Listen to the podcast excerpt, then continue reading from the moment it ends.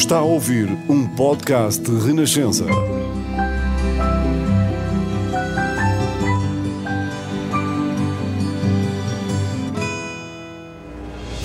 Novos caminhos estão abertos à democracia em Portugal, de vitória do 25 de Abril. Esta hora marca a vitória da liberdade no nosso país. Que cada nova geração tenha uma vida mais digna de ser vivida. Não podemos consentir que os fascistas voltem ao poder onde quer que seja. Dos que amam a justiça e a paz.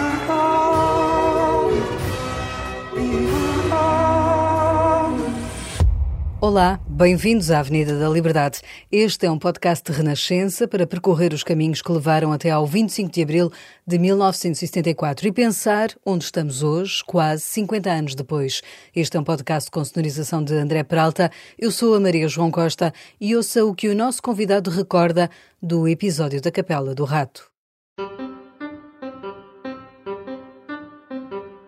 a repercussão que teve na própria Assembleia da República foi dar uma atualidade à Capela do Rato, eh, que tinha sido um acontecimento que podia morrer ali, mas eh, foi essa ala liberal que fez eco, passou a ser uma referência. Era necessário ver que aquilo estava conjugado com o descontentamento das pessoas que estavam na guerra. Nasceu no frio das terras de Boro, em Travassos, há 89 anos, numa família de agricultores com sete filhos.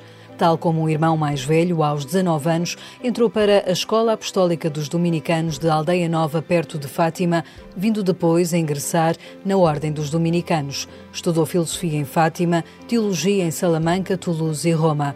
No Portugal de Salazar, foi assistente da Juventude da Igreja de Cristo Rei, no Porto. Conheceu então figuras como Francisco Sá Carneiro e outros elementos da futura ala liberal. Enquanto em Roma decorria o Concílio do Vaticano II, organizou no Porto a exposição O Mundo Interroga o Concílio. A mostra foi encerrada pela PIDE e teve de exilar-se em Roma. Regressou a Portugal dois anos depois, deu aulas em Fátima, Lisboa e Porto e, quando o regime ditatorial dava os últimos suspiros, participou ativamente na Comissão Nacional do Socorro aos Presos Políticos. De lá para cá, deu aulas em países como Angola, Chile ou Colômbia. Dirigiu a organização do curso de Ciência das Religiões na Universidade Lusófona. Publicou diversos livros e é cronista. Fomos ao seu encontro no convento de São Domingos. Foi lá que encontramos Basílio de Jesus Gonçalves Domingues.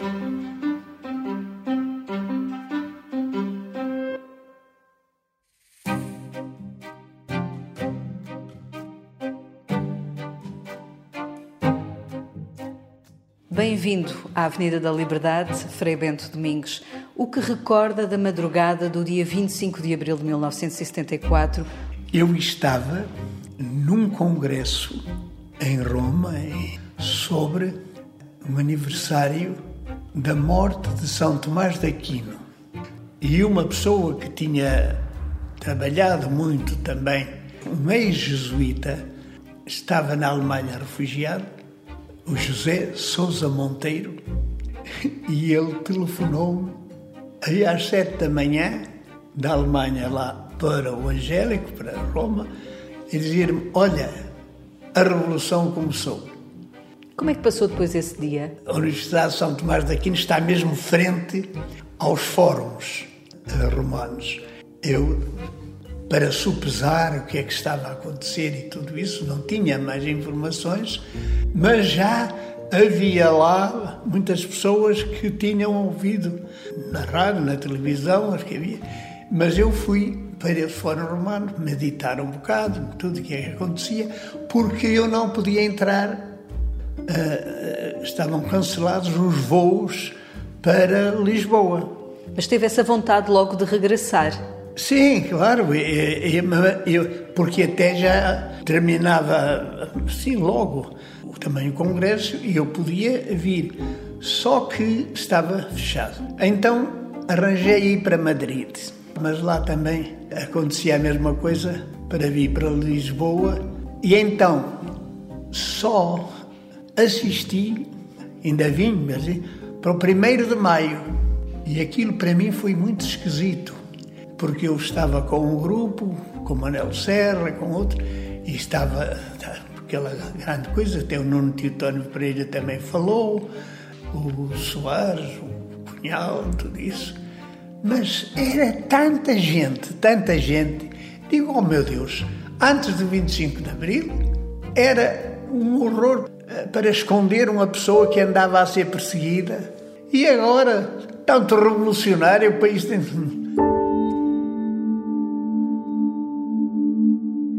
Representantes de organizações políticas e outros trabalhadores. Pedimos, pois, a vossa atenção para as palavras que vos vão dirigir. E depois, a bagunça que se seguiu, percebe? Era, Era um misto de alegria, uh, confusão não, política não, também? A alegria era muita, por causa de quê? Eu, como trabalhava no direito à informação na Comissão Nacional de Socorro aos Presos Políticos, como tinha muitas ligações com a gente que não estava de acordo com a ditadura e também com a ala liberal. Era, era muito amigo do Francisco Sá Carneiro. Ele, quando estava em Lisboa, nesse tempo, quase todas as semanas, duas vezes, eu ia almoçar ou ia jantar com ele, que sabia as notícias lá. E então eu sonhei, mas muitas vezes, que havia um, um, um acontecimento físico em que as cadeias caíam. As portas abriam-se.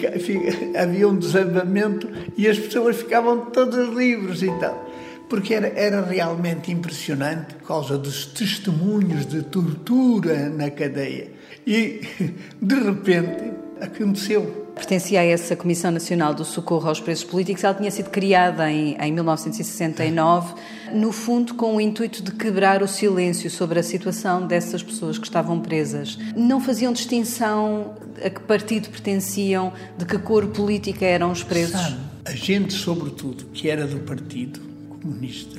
Tinha uma tática e uma técnica em que sabia, nas visitas familiares e nos toques que davam, já tinham uma um espécie de, de segredos. E depois, um deles pertencia à comissão, ao secretariado da comissão. E então a gente, no direito à informação, nós tínhamos o relato de todas as pessoas que eram presas, as condições em que foram, como foram, e isso saía depois publicado. O que tinha ela de especial, essa comissão, é, era o seguinte: havia vários grupos políticos e cada um tratava dos seus presos. E era impressionante porque a gente sentia o horror que era a cadeia, as torturas, sobretudo. Para a Comissão, todos os presos políticos tinham os mesmos direitos para nós. Ia muitas das vezes com Sofia de Melbreiner uh, eh, à Assembleia da República, era, com o compositor depois, eh, quando prendiam, Lopes olha, Graça. Quando, até quando prenderam o, o que foi presidente da Assembleia da República, o Jaime Gama, era muito jovem. E então eh, nós fomos intervir e fomos recebidos na Assembleia da República pelo que depois foi governador dos Açores, o, o Mota Amaral. Mota Amaral, que era também jovem, tudo isso. Dava que nós tínhamos de estar muito tempo à espera naquelas coisas e aí a gente sabia muito mais coisas e aprendia muitas mais coisas, porque a grande figura cristã, católica, de todos esses movimentos cristãos foi, para mim, havia, porque havia muitas expressões mais intelectuais, mais ativistas, mas uma que era ativista era o Nuno Teotónio Pereira e a Natália, a mulher. Tinham uma capacidade de reunir pessoas e tudo isso, porque era necessário criar um clima de combate à ditadura e, sobretudo, o grande problema era a guerra colonial. Essa comissão uh, tinha de facto pessoas extraordinárias, desde Sofia de Melbreiner, uh, o compositor uh, Fernando Lopes Graça, a artista Maria Keil, o Palma Carlos, Era. Luís Sintra. E tinha, um, e, e, tinha um grupo no Porto, tinha um grupo em Coimbra e tinha o grupo de Lisboa o grupo de Lisboa reunia-se nas Barbas da PID, porque muitas das vezes reuniram no Centro Nacional de Cultura. A reunir, a, quando começamos a reunião, fizemos no Centro Nacional de Cultura. A escassos metros eles da sede da PID. Não, eles apareceram, a gente teve de fugir e depois começámos a reunir na casa de um advogado e depois assim, encontramos a forma. Mas. Era importante criar consciência. O problema era mesmo essa palavra que diz conscientização tornar as pessoas a dizer a ditadura só atrasava o país, não resolvia nada. E depois havia rebeliões, eh, houve várias, em que também os católicos participaram, alguns, mas o problema era o imobilismo da hierarquia em relação à própria guerra. Aí é que era uma coisa horrível.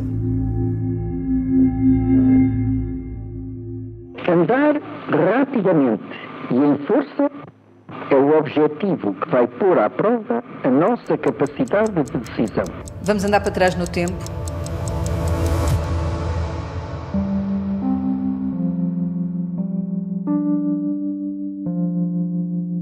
Em 1963, organizou no Porto uma exposição O Mundo Interroga o Concílio. Levando a alguma polémica ah, e ao encerramento uh, pela PID, a 1 de maio de era, 63. De, depois de, de emigrar, graças a Deus que emigrei, era durante o tempo do concílio. O que é que essa exposição mostrou? O que é que incomodou a, a PID? A exposição era muito simples. O meu irmão, Frei Bernardo, que já morreu, era um homem de muitas iniciativas e fundou a chamada Juventude de Cristo Rei, porque era o nome da igreja e do convento. Quando eu acabei a teologia e fui viver para o Porto, ele disse: Tu é que ficas encarregue agora da Juventude de Cristo Rei. E a gente reunia todos, todos, todos os sábados. A gente não tinha instrumentos para fazer aquela exposição. Eu fui pregar para a zona de Aveiro e quando regressei dessa semana de pregação, estava o, a, o salão do convento com uma exposição que, que seguia o que tinha saído na altura, a Pacha Minterres. Só que o jovem Portugal foi visitar e disse é um pavilhão soviético. Os pró-associativos pediram-me se podiam visitar. E eu digo, claro.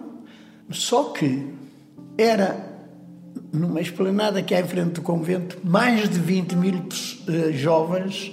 Eu, diante daquilo, disse: Não, isto.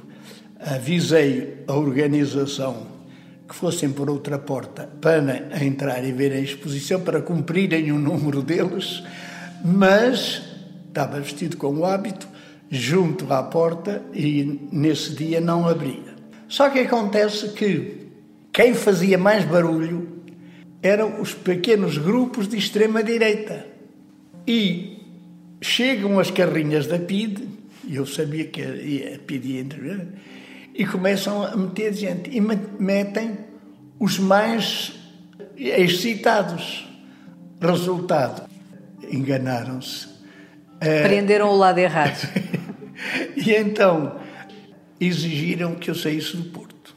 E então vim para Lisboa, mas fui a uma conferência do padre Manuel Antunes sobre o Teatro de Jardin e no fim houve intervenções, eu fiz uma intervenção uh, dizendo está muito bem toda essa conversa é fantástica a conferência mas o que é necessário é atuar uh, não, não podemos ficar assim só em contemplação. A Pita também estava lá havia nessa altura um convento em Queluz para onde eu fui e cheguei lá, o que era, eh, fazia às vezes um padre canadiano magnífico, padre Silva, que fazia de provincial, disse-me: Não vais continuar aqui, porque já me informaram que se tu continuas, prendem-te. E então. O que é que pensou nessa altura? Ah, nessa altura, digo, está bem, eu prefiro ir mesmo eu do que ser mandado pela polícia. Só quando fui tirar o passaporte já estava tudo avisado. Ai, minha vida. Fizeram de mim exilado. E não tinha, mesmo nas embaixadas, depois eu não podia ter passaporte para outros países, nada. Só que eu cheguei a Roma e aquilo estava em pleno concílio. Ai, que alegria eu tive. Eu vivi fascinado, fascinado. E depois de vez em quando pensava, ai, que bom que me tenham exilado. Vemos, ouvimos e lemos, não podemos ignorar. Vemos, ouvimos e lemos, não podemos ignorar. Queria-lhe uh, propor, Frei Bento Domingos, ir até às memórias de 1972. Entramos na Capela do Rato, em Lisboa, na passagem de ano de 1972, a pretexto de celebrar o Dia Mundial da Paz, um grupo de católicos uh, reúne-se para uma vigília de 48 horas. Não acabou bem essa, essa vigília? Não acabou bem. E quando o Luís Moita foi falar comigo, eu desaconselhei-os. Digo, o grupo é muito frágil, está muito vigiado e temos alimentado uma ideia tonta, como são católicos, a polícia respeitará, mesmo que sejam presos e tudo. Mas esse foi um momento fulcral na, na, na luta, digamos assim, dos católicos progressistas contra o regime marcelista? Foi muito importante porque a repercussão que teve na própria Assembleia da República foi dar uma atualidade à Capela do Rato uh, tinha sido um acontecimento que podia morrer ali, mas uh, foi essa ala liberal que fez eco, passou a ser uma referência. Era necessário ver que aquilo estava conjugado explicitamente ou implicitamente com o descontentamento das pessoas que estavam na guerra e começou a haver uma conscientização que preparou depois o 25 de Abril, do seu ponto de vista militar. A Sofia de Melbrenner deu o mote para esse momento Sim. com a frase vemos, ouvimos e lemos, não mas, podemos mas isso ignorar. Foi, foi lá já cantado, mas já tinha começado na vigília da Igreja de São Domingos. A capela foi pequena para tanta gente naquela noite? Era. Aquilo foi uma, uma iniciativa católica, católica, católica, mas outra gente aproveitou porque sabiam que ia dar mais eco. Quando a polícia chegou com os cães, quando cerca, digamos, a capela do Rato e pede para que as pessoas saiam, que clima é que se gerou ali naquele momento? Houve medo, houve receio do que é que poderia acontecer? A gente estava eufórica por aquilo acontecer. Houve uma coisa que foi fantástica para esses grupos é que isso criou um eco político, porque era já o governo do, do Marcelo. Aliás, Marcelo Caetano falou sobre esse episódio uns dias depois. É, sim, mas o, o, o problema é que o bispo que estava cá em Lisboa já era o Dom António, o Dom António Ribeiro. Como é que avalia a, a, a atuação de, do cardeal Dom António Ribeiro? Eu, eu achei que foi genial, porque o cardeal Cerejeira era uma pessoa brilhante, mas era um exclamativo. E o amigo dele, estavam-se por tu, já desde o tempo de Coimbra, o Salazar, fazia o que queria dele. O Ribeiro era uma pessoa que, depois do Cerejeira, se retirou do palco. Porque Cerejeira estava sempre no palco. Ele retirou-se e agiu de uma forma extremamente inteligente uh, em todo esse processo. Eu gostava muito dele, conhecia-o antes de ser bispo. Foi a astúcia dele de ser capaz de. E por isso também, quando foi essa coisa, o Padre Janela foi preso, e ele enfrentou, mesmo quando depois houve uma espécie de querida de assalto ao passo. Foi o Souto Maior Cardia, que já tinha saído do PC e entrado no PS, que organizou um grupo de defesa da, do patriarcado. É, isto era, era, era, eram todos os dias problemas complicados. Trouxe para esta conversa uh, vários livros, dois deles refletem sobre precisamente o período entre o 25 de Abril e uh, depois o 25 de novembro de, de 75. Este período do, do PREC foi um período difícil também para, para a própria Igreja Portuguesa. É, o problema da, da hierarquia, não digo igreja, porque a igreja é muito mais vasta, mas da hierarquia eclesiástica foi o não ter preparado e não ter seguido e não ter tirado consequências do Concílio Vaticano II. E o cardeal Sergeira disse, vinha e dizia: Nós já estamos muito mais adiantados do que o Vaticano II. Ora, com esta mentalidade não aproveitou nada, e enquanto noutros países se ganhava uma indulgência plenária pela leitura dos textos é, e pelo estudo dos textos, aqui proibiu-se. Portanto, quer dizer, o grande falha, a grande falha, a grande falha foi para a Igreja Portuguesa o não entrar no espírito do Vaticano II. E as coisas depois complicaram-se todas. Complicaram-se todas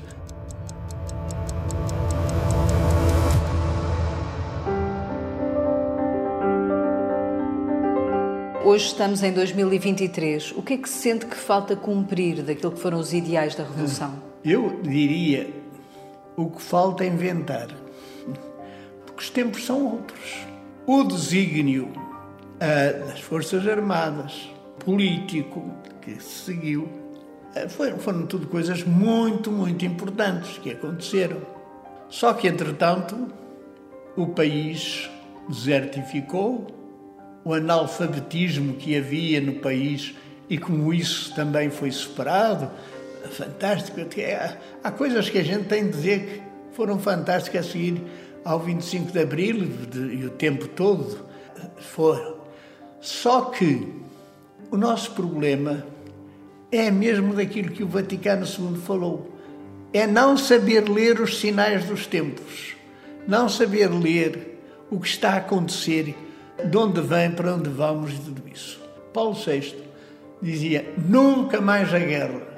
E agora estamos em guerra. Porque tudo mudou. Eu penso assim: fora do diálogo não há salvação.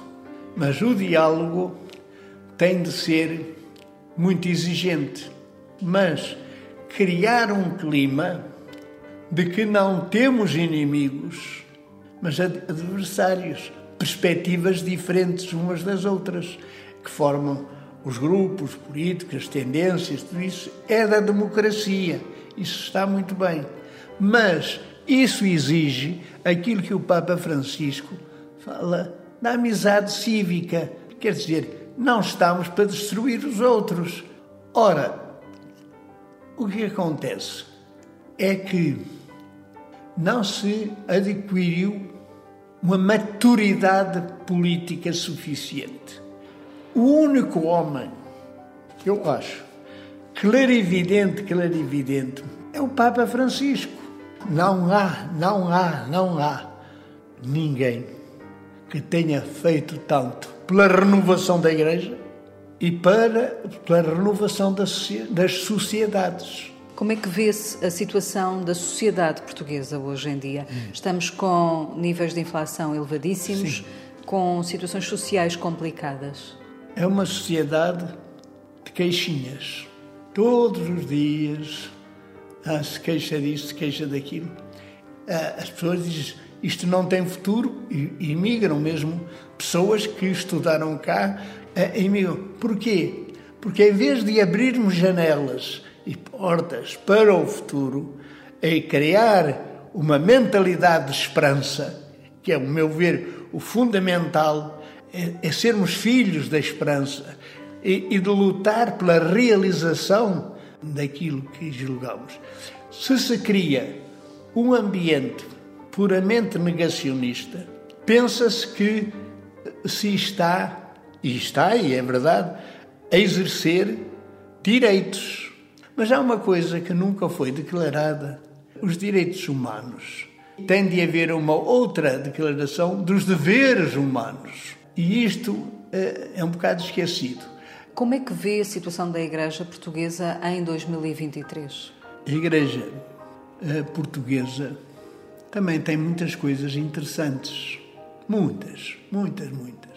Só que também não soube ter os olhos abertos para aquilo que ia ser paralisante, que era o de não revelar essa tragédia, esse horror, esse nojo da violação sexual das crianças. Quer dizer, eu acho que isto é evidente que é aproveitado por, pelos inimigos da Igreja. Mas não, não são os inimigos da Igreja que criaram isto. A Igreja é que não soube ter olhos abertos para os internatos, para as paróquias, para os confessionários, para todas as E as visitas que os bispos fazem às paróquias é um ambiente de festa e tudo isso, não sei o que mais. Não se dão conta do que está mesmo a ocorrer negativo nesse grupo. É, eu acho que aí uma falha grande e, e isso paga-se caro. E depois temos a mania também das grandezas. Vai haver, e graças a Deus, esse grande ajuntamento de juventude. A Jornada Mundial da Juventude. Vai ser um acontecimento. E acabou depois. Acha que pode ser uma oportunidade perdida? Eu acho que, que já perderam de não encontrar soluções descartáveis para o acontecimento.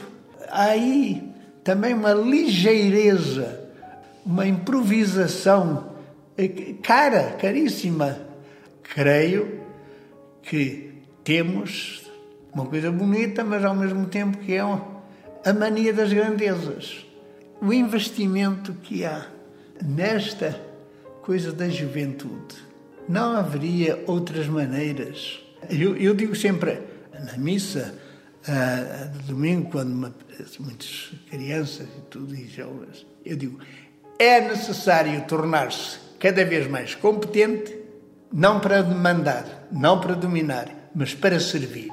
É, a meu ver, o grande princípio, porque as tentações que Jesus venceu eram as tentações de resolver tudo por milagre.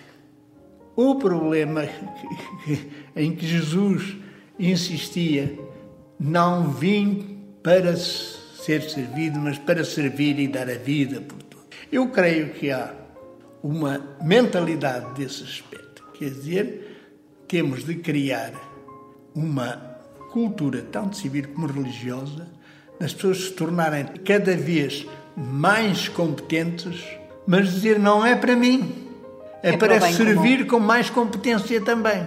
E isto, a meu ver, é a grande falha, porque o que se está a desenvolver no mundo é o poder de dominação não poder de criatividade e, portanto, também o sentido uh, do serviço. Ora, a trabalheira que o Papa tem tido, tanto na Cúria como fora, como ajudar as pessoas a perceber que a alegria de servir, a alegria de se tornar competente para servir, porque tudo que a gente deve fazer é por causa da alegria.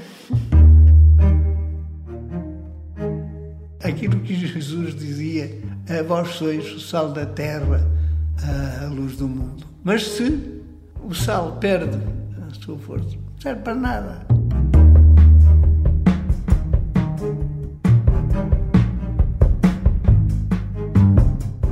Frei Bento Domingos, o que é que seria revolucionário em 2023? Não sei. Agora, o que, o que sei é que é necessário uma nova cultura.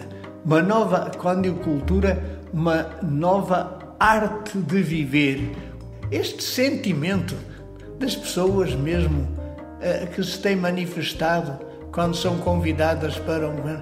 É, é que não têm espírito de serviço. Portanto, vão servir-se. Quer dizer, a grande revolução, a grande revolução é perder o poder de oprimir e ganhar o poder de servir, de ajudar, de desenvolver, tornar a, a dizer assim: o que é que nós podemos fazer para isto correr melhor? As pessoas estão tão centradas em si e na acumulação de bens que perdem de vista o sentido social da propriedade. O Tomás de Aquino tinha dito: no caso extremo, os bens são de todos. Então é necessário uma decisão virtuosa, tomar coisas que dão prazer em fazer, em servir. Porque sem prazer e sem alegria não podemos viver. Porque senão depois há coisas enviesadas. Nós lutamos pela felicidade, nós lutamos pela alegria, nós lutamos para que. Mas isto é um prato para todos. Obrigada, Frei Bento Domingos, por ter percorrido a Avenida da Liberdade.